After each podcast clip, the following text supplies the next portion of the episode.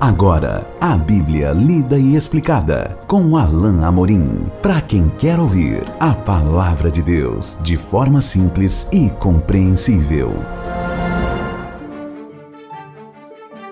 Olá, querido ouvinte, querida ouvinte, estamos de volta com mais um programa, a Bíblia lida e explicada. Eu sou o pastor Alain Amorim. Nós hoje vamos começar mais um capítulo do Evangelho de Marcos, Evangelho de Marcos, capítulo 7. Um capítulo um pouco mais curto e hoje vamos estudar juntos o texto que vai desde o versículo 1 até o versículo 23. E como de costume, como é uma passagem um tanto maior, eh, nós vamos dividi-la em duas partes. Então vamos ver hoje juntos os versículos 1 a 8. Por favor, acompanhe comigo a leitura da bendita palavra de Deus. Ora, reuniram-se a Jesus os fariseus e alguns escribas vindos de Jerusalém. E vendo que alguns dos discípulos dele comiam pão com as mãos impuras, isto é, por lavar, pois os fariseus e todos os judeus, observando a tradição dos anciãos, não comem sem lavar cuidadosamente as mãos. Quando voltam da praça, não comem sem se aspergirem, e há muitas outras coisas que receberam para observar, como a lavagem de copos, jarros e vasos de metal e camas. Interpelaram-no os fariseus e os escribas: Por que não andam os teus discípulos de conformidade com a tradição dos anciãos, mas comem com as mãos por lavar? Respondeu-lhes: Bem profetizou Isaías a respeito de vós, hipócritas, como está escrito: Este povo honra-me com os lábios, mas o seu coração está longe de mim. Em vão me adoram, ensinando doutrinas que são preceitos de homens. Negligenciando o mandamento de Deus, guardais a tradição dos homens. Quase sempre, quando Jesus estava ensinando, ou fazendo algum milagre, especialmente se fosse no sábado, certamente havia fariseus e escribas à espreita vigiando para pegar Jesus em alguma coisa, para entrar em contradição ou confrontá-lo com alguma coisa, exatamente como nós encontramos aqui no começo do capítulo 7. Aqui Jesus bate de frente com esses fariseus, com esses anciãos, exatamente no ponto principal que dividia realmente aqueles religiosos e os verdadeiros, verdadeiros seguidores uh, do Senhor, aqueles que obedeciam a palavra de Deus. A chamada tradição dos anciãos ou a tradição oral. A questão é que, assim como nós vemos em outros textos, os fariseus valorizavam muito mais a sua tradição, isto é, os ensinos que foram recebidos dos antigos, dos estudiosos da Bíblia, a tradição oral, até mesmo em detrimento da própria palavra de Deus. Eles viam muitas vezes, e na maioria das vezes, essas tradições, essas explicações da da, da palavra de Deus como superiores à própria palavra de Deus.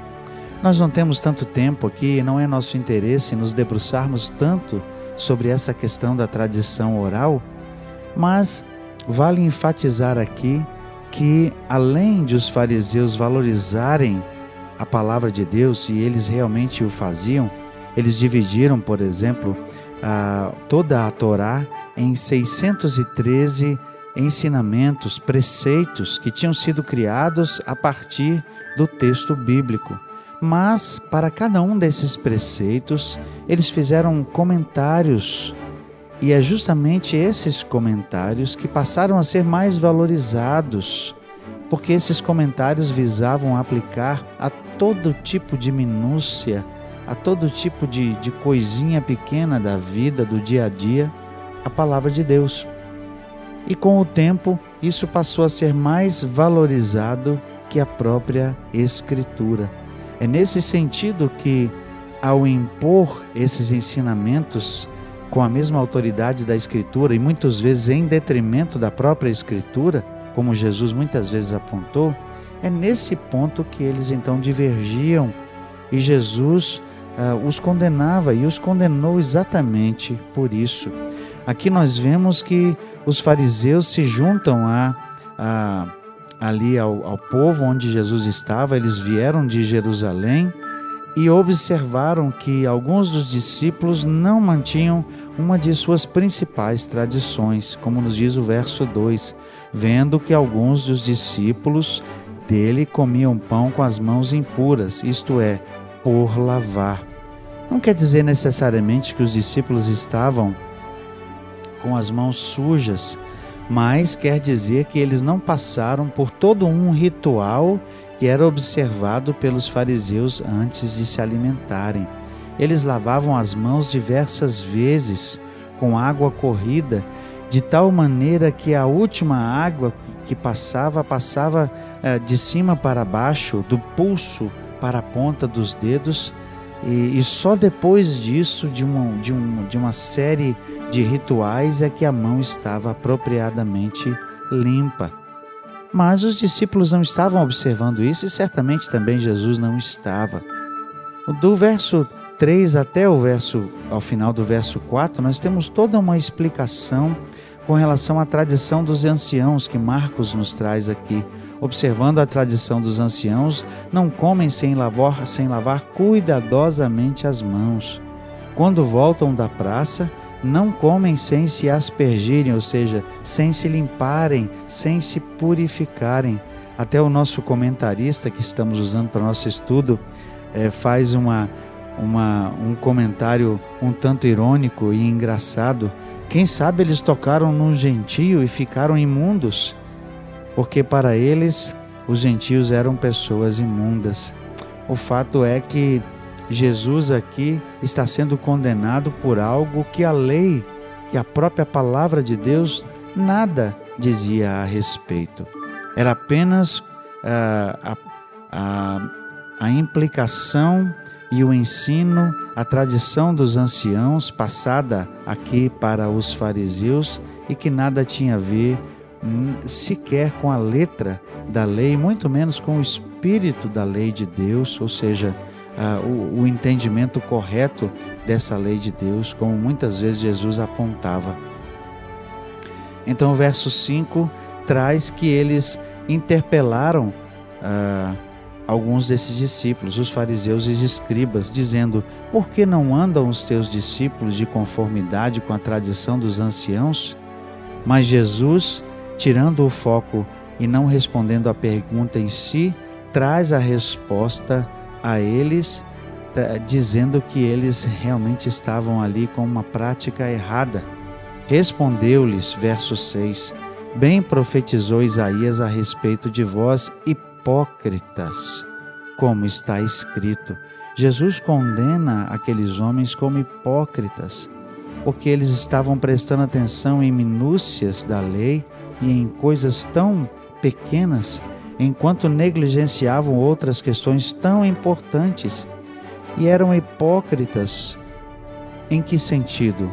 No sentido de que exteriormente ou apenas por fora eles eram religiosos, enquanto seus corações eram ah, calejados, seus corações estavam distantes de Deus, eram pessoas falsas, religiosos falsos, e Jesus os denuncia por isso. E o texto de Isaías então diz: Este povo honra-me com os lábios, mas o seu coração está longe de mim. Não quer dizer necessariamente que Isaías escreveu acerca deste tempo em que Jesus estava. Certamente ah, Isaías escreveu para o povo daquele seu tempo, porque naquele tempo também havia pessoas que estavam honrando ao Senhor apenas de lábios diziam-se servos, diziam-se bons, diziam-se religiosos, mas no fundo, na realidade, não o eram. E esse, essa verdade e esse texto então se aplica aqui a esses fariseus e escribas. Em vão me adoram, ensinando doutrinas que são preceitos de homens. O fato é que esses fariseus ensinavam esses preceitos como doutrina, ensinavam esses preceitos como se fosse Bíblia, como se fosse palavra de Deus, e é, eles traziam esse ensino como imposição ao povo, de maneira que até o modo como se carregava ou não se carregava algo, a permissão, até mesmo para mover um móvel dentro de casa, é, não, era, não era algo garantido, não era algo, algo concedido. E assim, nas coisas mínimas, eles traziam, na verdade, um fardo pesado no dia de sábado, impondo várias coisas negativas acerca daquele dia. E Jesus confrontou isso com vigor, porque eles tinham transformado a realidade do sábado, que deveria ser um dia de adoração, de louvor, um dia de alegria, para um dia em que inúmeras regras deveriam ser observadas e a mínima das regras não observada era punida. Esse povo honra-me com os lábios, como diz o texto. Em vão me adoram ensinando doutrinas que são preceitos de homens. E o verso 8 então fecha, negligenciando o mandamento de Deus, guardais as tradições dos homens. Esses homens, na verdade, em detrimento do que a própria palavra ensinava, muitas vezes ensinavam algo que era absolutamente contrário. Negligenciavam princípios importantes, como Jesus já tinha dito da misericórdia, do, do amor, do perdão e faziam com que seus preceitos sobrepujassem aquilo que era maior na lei de Deus. Nós veremos então ah, o resultado desse embate com o Senhor Jesus e veremos o ensino que Jesus traz à multidão, mas isso somente no nosso próximo encontro quando estudarmos a segunda metade desse trecho. Até lá, que Deus abençoe a sua vida. Acesse agora nossa plataforma e baixe os podcasts www.rede316.com.br. A Bíblia lida e explicada com Alain Amorim.